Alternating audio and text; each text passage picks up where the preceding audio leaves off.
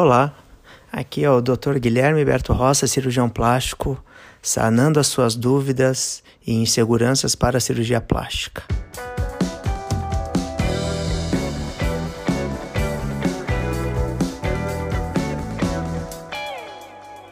A partir do momento que a paciente decide fazer cirurgia plástica, muitas vezes ela vai se confrontar com a preocupação ou às vezes até a falta de informação de familiares ou dela mesma, que cirurgia plástica é perigosa, que cirurgia plástica complica.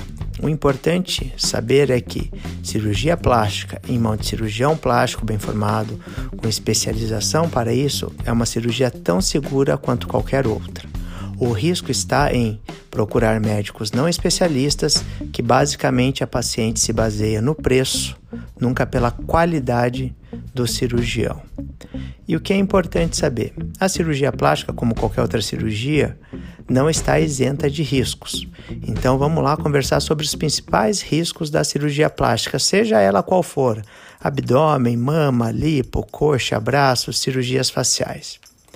No pós-operatório da cirurgia plástica, a primeira coisa que a pessoa vai experimentar é o inchaço, o edema. Esse inchaço generalizado do corpo obviamente vai comprimir vasos sanguíneos, vai comprimir terminações nervosas. Então a paciente vai experimentar dor e, neste período de pós-operatório imediato, um risco maior para eventos tromboembólicos, seja trombose venosa nas pernas ou eventualmente uma embolia pulmonar. O que é importante a pessoa lembrar é que no período pós-operatório ela é uma pessoa que está operada, ela não é uma pessoa doente.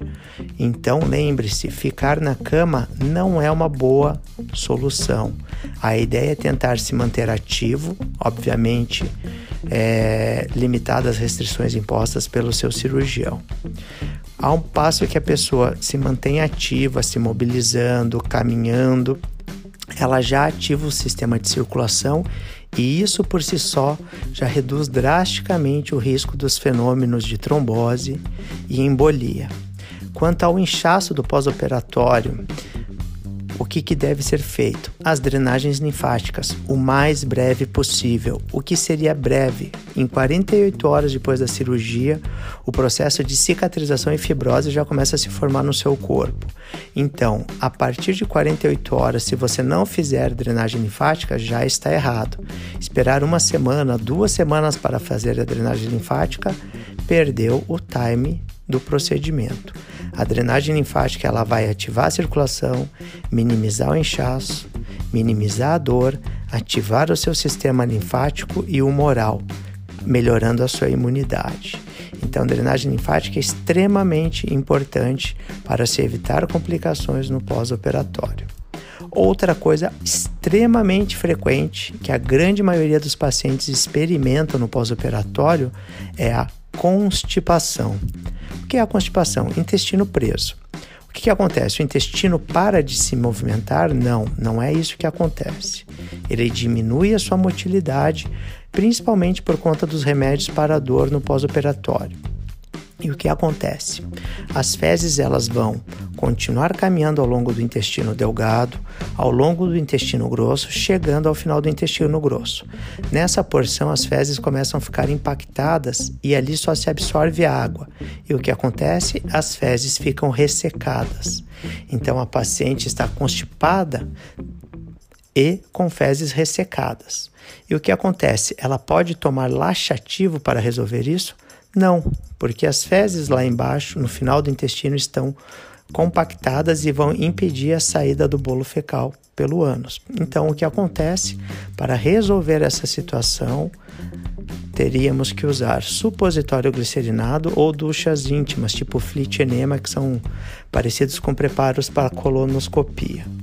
E doutor, como que eu faço para evitar a constipação no pós-operatório? Obviamente, já tem um preparo antes da cirurgia, ingerindo muita fibra e muito líquido, e no pós-operatório, continuar com uma ingestão hídrica de pelo menos 2 litros de água por dia para ajudar a dissolver essas fezes e fibras, mamão papai, ameixa, manga, evitar farináceos e açúcares refinados e de preferência se for usar algum tipo de farinha, as integrais, ok? Para otimizar isso também podem ser usados probióticos e fibras sintéticas que tem como Naturete, Metamucil ok? Mais essa dica então.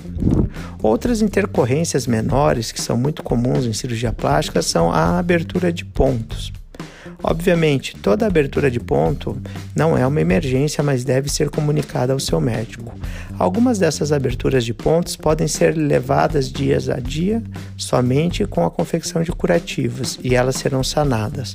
Algumas, dependendo da extensão da abertura dos pontos, devem ser resolvidas, seja em consultório ou centro cirúrgico, com a ressutura, ou seria o que? Anestesia e dar novos pontos para fechar essa ferida.